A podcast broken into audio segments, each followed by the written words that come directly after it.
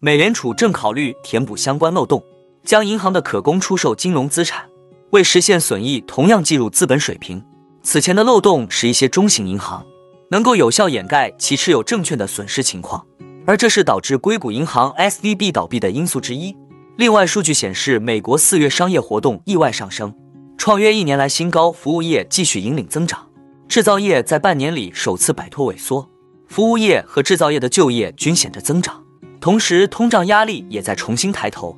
最后，我们看到特斯拉周三公布财报，执行长马斯克在财报会议上因近期的降价行为遭遇投资者与分析师的质疑，股价也大受影响。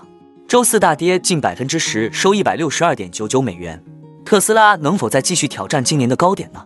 哈喽，大家好，欢迎来到我的财经老师说，带您用宏观经济解读世界金融市场，帮助你掌握趋势，提前实现财富自由的梦想。如果你也对股市投资理财以及宏观经济市场感兴趣，记得订阅我的频道，打开小铃铛，这样你才不会错过最新的影片通知哦。那我们就开始今天的节目吧。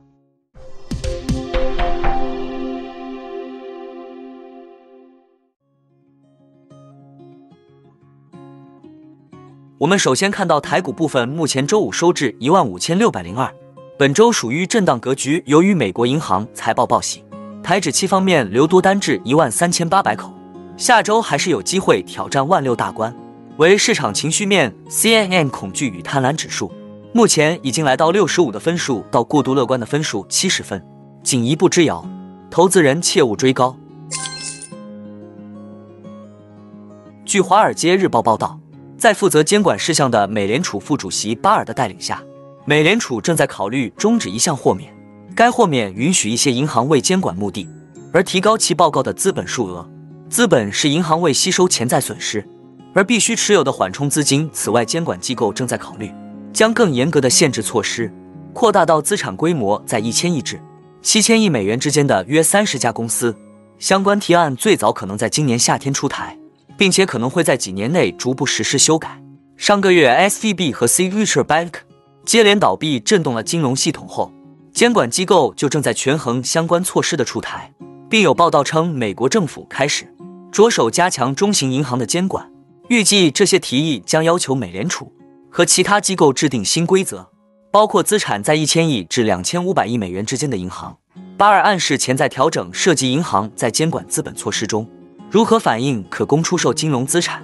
F 的为实现收益和损失，银行可以选择出售此类证券或将其持有至到期日。在 SVB 倒闭之前，其资本水平并未反映某些证券的未实现亏损。潜在措施调整将修补这一漏洞，这意味着银行的未实现亏损将削弱其资本水平。三月，SVB 宣布已经二十亿美元的损失出售了证券，并表示将出售股票以筹集资金，反映出了该行账面上存在未实现亏损的风险，引发了市场担忧。SVB 隔日股价暴跌。随后，美国银行存款。从较小的银行转移到美国最大的银行。美联储的数据显示，美国商业银行的存款在三月八日至十五日期间减少了九百八十亿美元，但前二十五家银行的存款增加了六百七十亿美元。不过，即使存在潜在的措施调整，如果一些中小型银行长期面临存款压力，他们在未来几个月内仍可能面临风险。位于旧金山的第一共和银行拥有大量存款保险之外的存款。尽管该银行努力改善其健康状况，但一直受到投资者的密切关注。与此同时，如果银行不得不被迫拥有更多的流动性，再叠加其持有至到期的证券可能受到限制，银行可能会减少购买长期国债和抵押贷款支持证券 （MBS），这最终将推高政府借贷成本和抵押贷款利率。分析认为，在银行面临巨额未实现亏损的同时，美联储仍在大举加息，使其亏损不断累积。未来的规则变化。对银行资本比率的冲击将比在低利率环境下更大。四月二十一日周五，标普全球发布了衡量美国四月商业活动的 PMI 初值。该公司去年完成了与标普全球的并购。数据发布后，美元指数短线上涨逾二十点，报一百零一点八九二。日内一度短暂转涨，美元对日元上涨百分之零点一，刷新日高至一百三十四点三九。十年期美债收益率涨至至百分之三点五七，对货币政策更敏感的两年期收益率转涨，并较日底反弹超十个基点至百分之四点二零。期货市场更加坐实了美联储五月继续加息的预期，加息二十五个基点的概率升至百分之八十八，六月暂停加息的概率维持百分之六十五。一线市场仍预计美联储年底前会降息。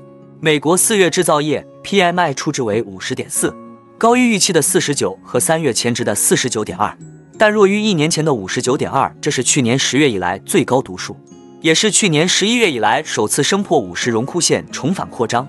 其中的供应商交货时间指标，从三月的五十五点一升至五十六点六，创二零零七年五月有数据统计以来的系列最高读数。连续第四个月扩张投入品价格较前月上涨，并创去年十一月以来最高。这表明美国商品生产商的经营状况在六个月内首次出现改善。尽管整体好转幅度不大，但受到产出和就业增长强劲以及新订单重获增长的支持，制造商的生产水平温和上升，并创去年五月来最快速度。产量增加与就业和新订单增长均有关，且表明整个行业的需求状况趋于稳定。不过，外国客户需求进一步下滑，新出口订单稳步回落，供应商交货时间改善，表明供应链中断继续减弱，库存减少和客户需求增加，令制造业企业九个月来首次加强投入品购买活动，供应商的价格明显上涨，推高营业成本，并部分转嫁给终端客户。综上，美国四月 Market 综合 PMI 初值为五十三点五，高于预期的五十一点二和三月前值的五十二点三。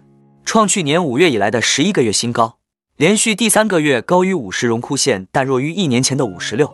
其中衡量通胀的整体产出价格分项指数初值升至五十八点七，创去年九月以来新高。就业分项指数初值升至去年七月来新高。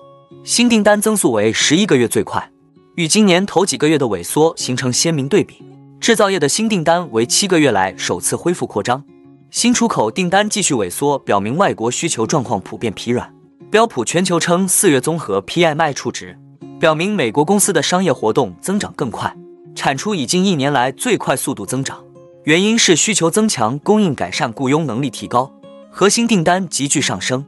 制造业和服务业的活动均出现稳健增长，但服务业明显增长率更高，投入成本和产出收费则一改二月和三月的减弱趋势。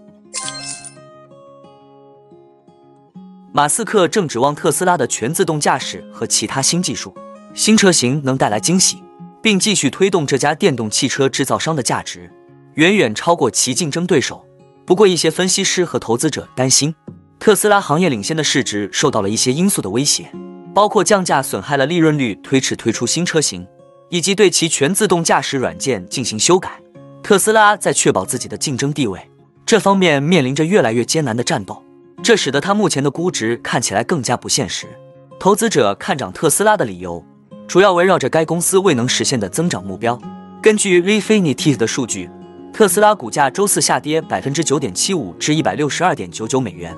该股目前的预期市盈率约为四十三倍，远低于二零二一年两百倍以上的惊人水平。不过，即便如此，特斯拉的估值仍较传统汽车制造商高出数倍。福特汽车的预期市盈率约为八倍。通用汽车的预期市盈率不到六倍。自去年底以来，特斯拉在全球范围内掀起降价潮，以保护其领先的市场地位。但此举同样挤压了该公司的利润空间。